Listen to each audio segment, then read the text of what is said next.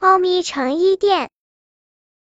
不赖，真不赖。花母鸡在镜子跟前一边转着圈，一边咯咯哒哒的夸赞着他选的这条有花蝴蝶图案的粉色新方巾。你喜欢就好。猫老板笑眯眯的说，简直跟电视上的明星贵妇鸡一样美。怎么卖的？花母鸡问。十五条小干鱼。猫老板回答。呜，我可没有干鱼干虾这类新货。两袋黄小米行吗。花母鸡用翅膀掩住尖尖的嘴问：“小米吗？猎人和孩子们都不喜欢吃呢。”猫老板微微皱起了眉头：“快回家准备小鱼干吧，来迟了就没有了。”是粘在桌腿上的蜗牛发出的声音。要不是怕弄脏了方巾，看我不啄烂你！花母鸡歪着头，用它那圆溜溜的小眼睛狠狠地瞪着蜗牛，手里攥紧了方巾，生怕被别的顾客抢走。花猫，怎么回事？一点都不痛快。一会儿我去大白鹅那里给你宣传一下，让他们也过来买。你要吃多少小鱼干都行。花母鸡粗着嗓门说。猫老板顿时眼前一亮，脸上又堆满了笑容。那是，那是，就两袋黄小米，请放到门口的竹筐里吧。猫老板终于答应了。花母鸡高兴地跨出了店门，它飞快地向河畔跑去，那里有几只正在散步的大白鹅，它要过去炫耀炫耀。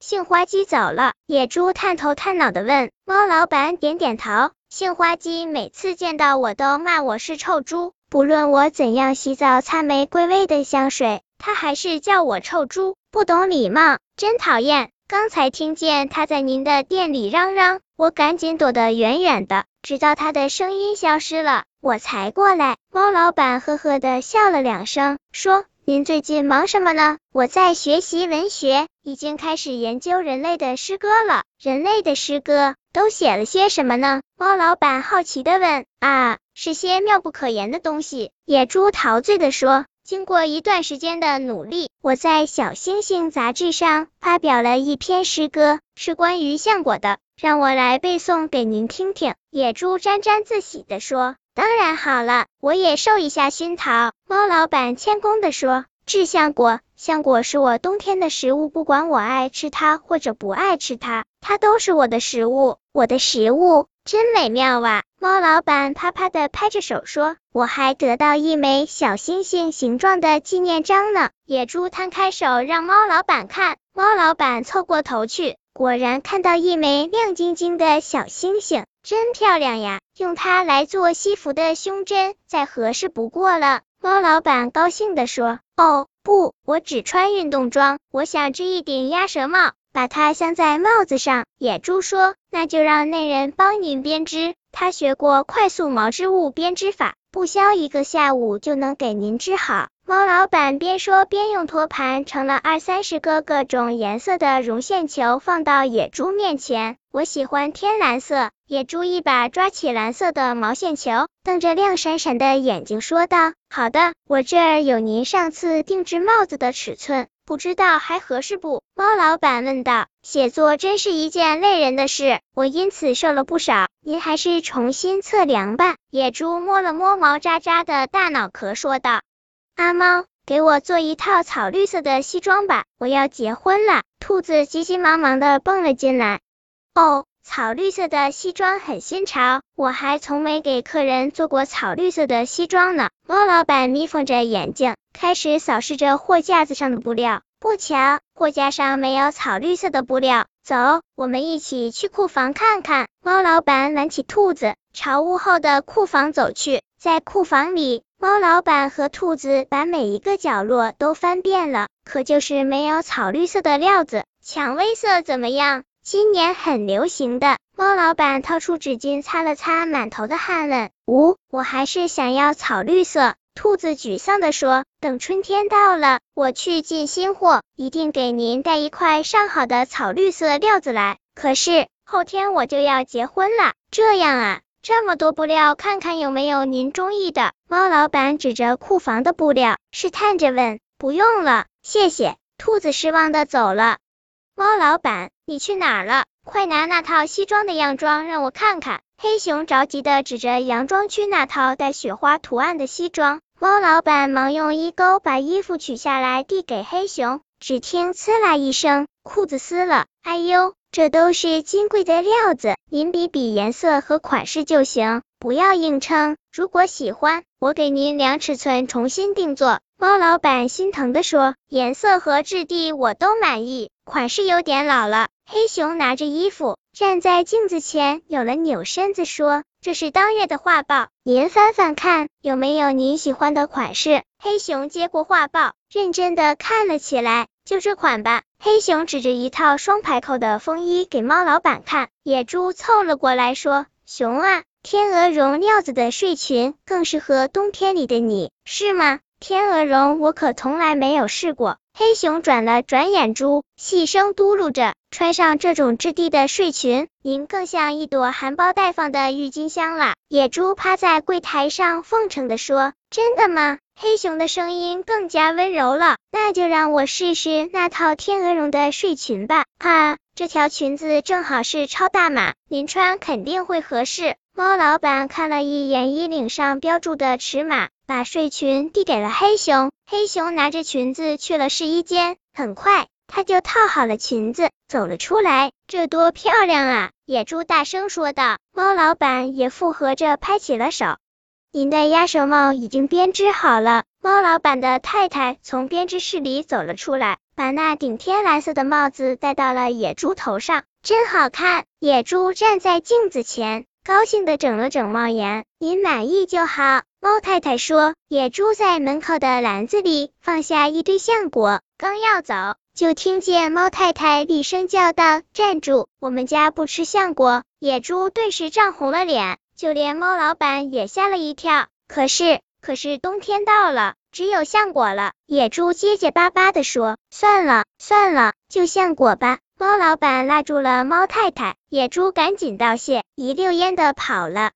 太阳落山了，客人们也都走了。猫老板关上店门，开始吃晚饭，又没有鱼。小猫咪扔下筷子，扑到猫太太怀里，说：“妈妈，我饿。”猫太太也放下了筷子，抱起小猫咪。冬季对每个动物都是残忍的。猫老板喝了一口橡果粥，说道。忽然，小猫咪抬起了头，妈妈，我闻到了鲜鱼的味道。这时，来了一位不寻常的客人。他戴着黑色的礼帽，穿着黑色的风衣，看上去有点可怕。猫老板放下碗筷，站了起来。你有什么事呢？猫老板壮着胆子问。当然是做衣服喽。客人尖着嗓子回答。现在吗？可是我们已经下班了。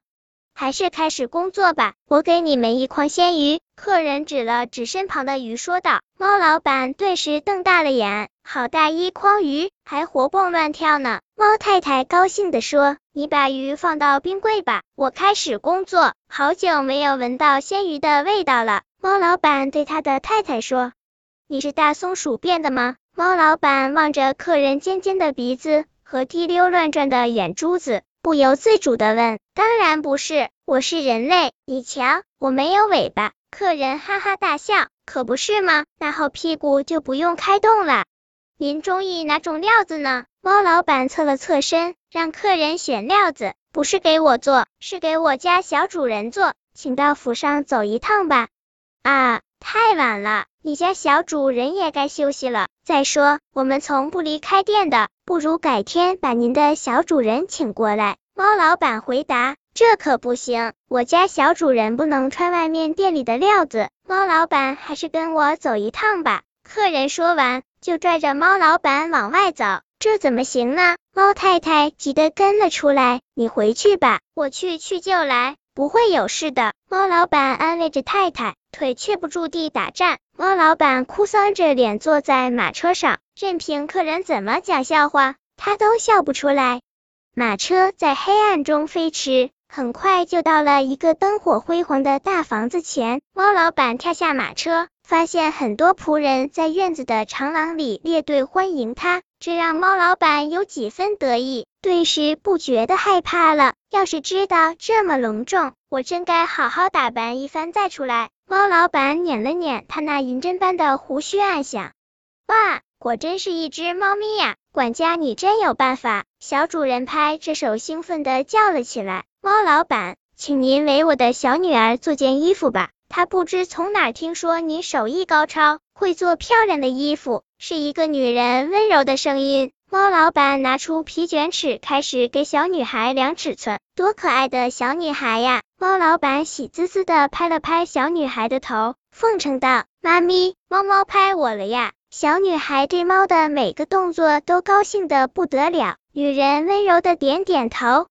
好了，尺寸量好了。猫老板收起卷尺，掏出小本子，认真的记了起来。这时，有两个仆人搬出了各种花色的布匹。漂亮极了，即使在黑夜里，灯光照上去也美艳无比。哇，真漂亮！猫老板情不自禁的叫了起来。您就在这些布匹中选两块适合我孩子的吧，剩下的作为酬劳送给您。女人说。啊，猫老板简直不敢相信自己的耳朵，他瞪圆了眼睛望着那个女人。今天就不耽误您的时间了，来，管家。把猫老板再送回去吧。女人转过身去，管家又重新跳上马车，整了整布匹，抓住猫老板的胳膊，把他拽上了车。可用不了这么多布匹，猫老板仍扭着脖子望着那一大家子人推辞着。